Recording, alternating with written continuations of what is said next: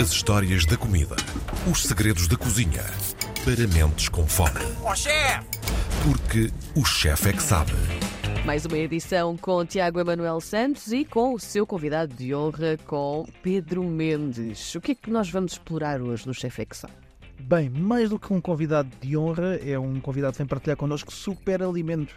E hoje o Pedro vai-nos falar de algo que nós uh, muitas vezes barafustamos nas praias, que são os nossos limos, as nossas algas, e esquecemos que muitas vezes estamos a dar pontapé em comida. Uhum. E vamos falar de ulva rígida, vamos falar de gracilária, vamos falar de muitas coisas que também já falámos neste podcast. E quem quiser pode ir lá para trás, pesquisar nos anais do tempo, cinco anos, temos lá um episódio exclusivamente sobre algas comestíveis. Eu lembro-me do espanto do João, como percebeu que havia algas que sabiam a bacon depois de fritas, e portanto fica a curiosidade para os nossos ouvintes ouvirem. Uh, mas entretanto, hoje, e melhor do que terem-me a mim a vociferar sobre algas, é termos o Pedro que realmente sabe alguma coisa disto e que traz-nos o seu livro fresquinho, pronto a ser comprado para as pessoas poderem oferecer é como um presente para quem é entusiasta das praias, porque pode ir à praia e vir com o jantar. É mais ou menos isto, não é, Pedro? Mais ou menos isso. Até porque temos algumas algas que eu gosto particularmente, uma em particular, que é o dedo do homem morto, o códium, que sabe uh, os melhores percebes da vossa vida. Mas tem um aspecto um bocadinho estranho, eu lembro-me de nós. Sim, também o João, e há quem o coma, portanto não. Sim.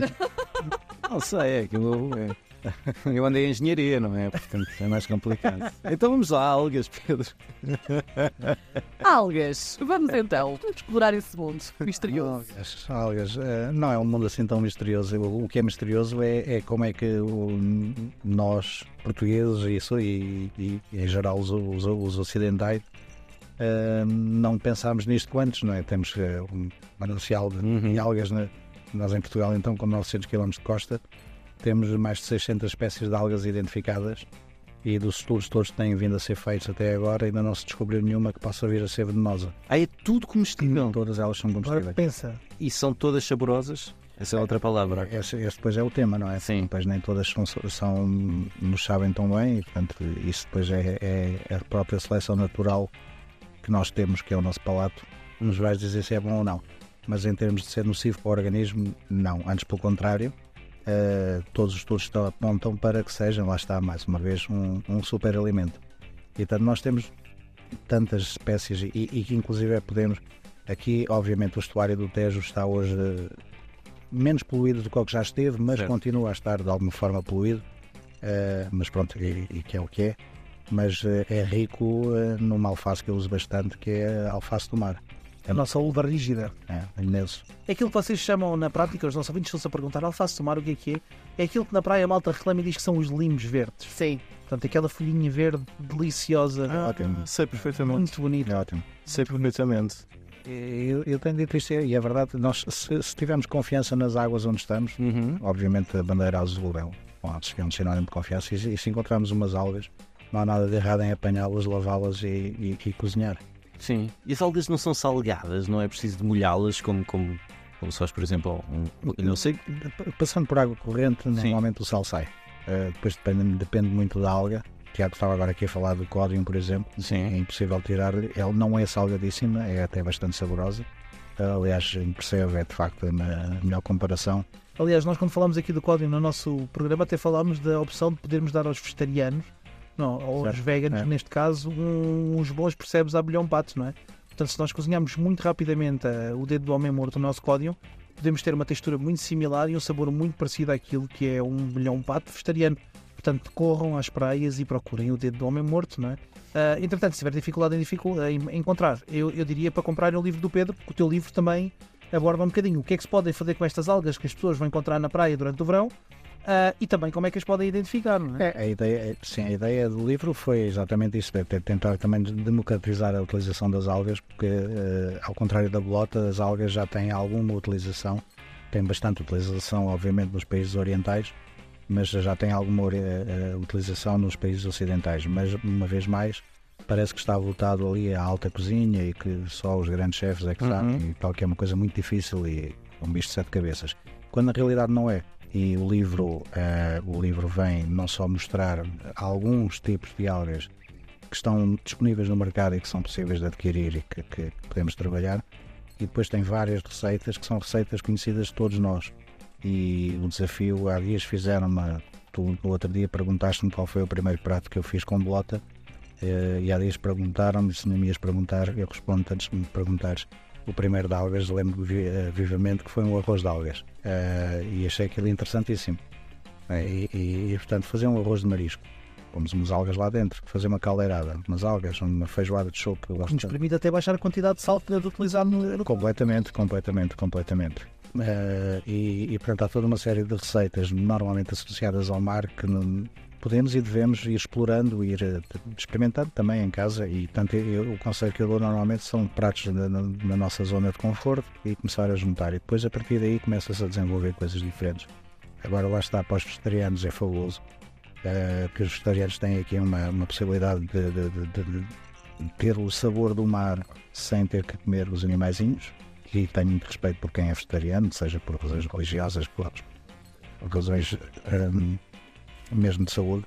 Uh, aliás, eu- os meus menus há muitos anos são sempre construídos em, nestas três partes: tenho peixe, tenho carne e tenho vegetariano da mesma forma. Sim. Uh, e pronto, e as algas nesse aspecto são, são, são fabulosas. Um dos pratos emblemáticos e que nós servimos ali no Áurea também uh, é um brás de algas. Usa precisamente a alface do mar, que é porque está presente no estuário do Tejo. Costumo dizer que é o prato mais lisboeta dos pratos lisboetas, porque o brás foi inventado na taxa ali no, no, no bairro Alto, Senhor Brás, não é?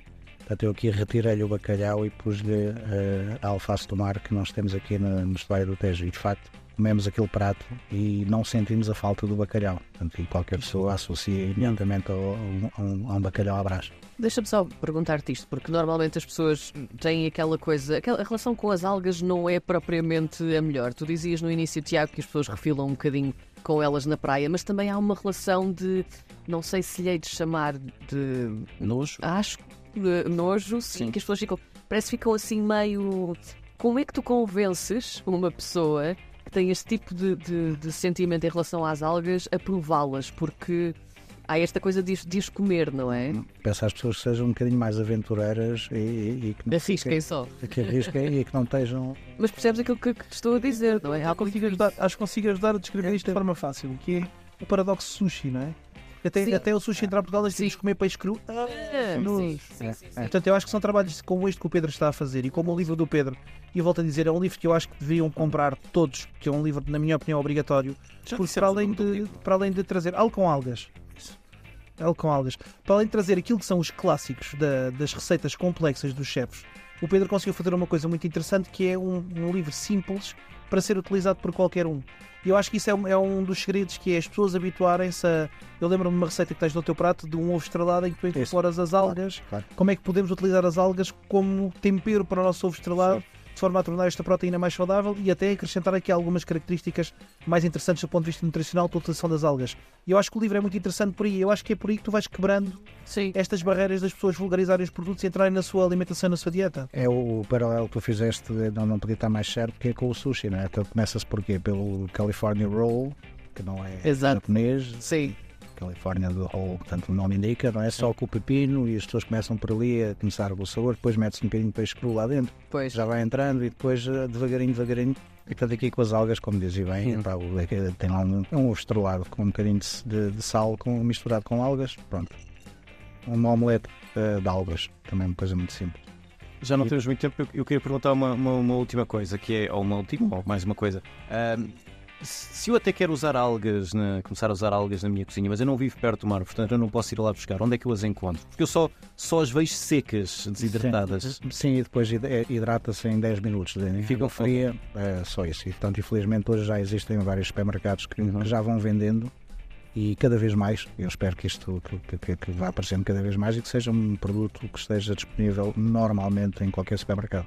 E se quiserem mais informações como adquirir algas, podem ir ouvir o nosso episódio sobre as algas, onde o chefe Tiago Emanuel Santos fala de alguns fornecedores que podem comprar e que inclusivamente entregam em casa algas do nosso país, certificadas biológicas e selvagens, dos Açores a Cascais até eh, a Aveiro. E, portanto, temos Exato. soluções para este podcast é extremamente versátil. Vejam bem a panóplia de coisas que nós trazemos. Hoje com o Pedro Mendes, o chefe Pedro Mendes, que vou convidar mais uma vez para vou chatear o Pedro novamente para estar connosco, para partilhar ah, connosco aquilo que foram as melhores experiências gastronómicas que já experienciou, aquelas que mais o impressionaram, sejam, como é a panagem dos nossos ouvintes, em restaurantes especiais ou em casas mundanas.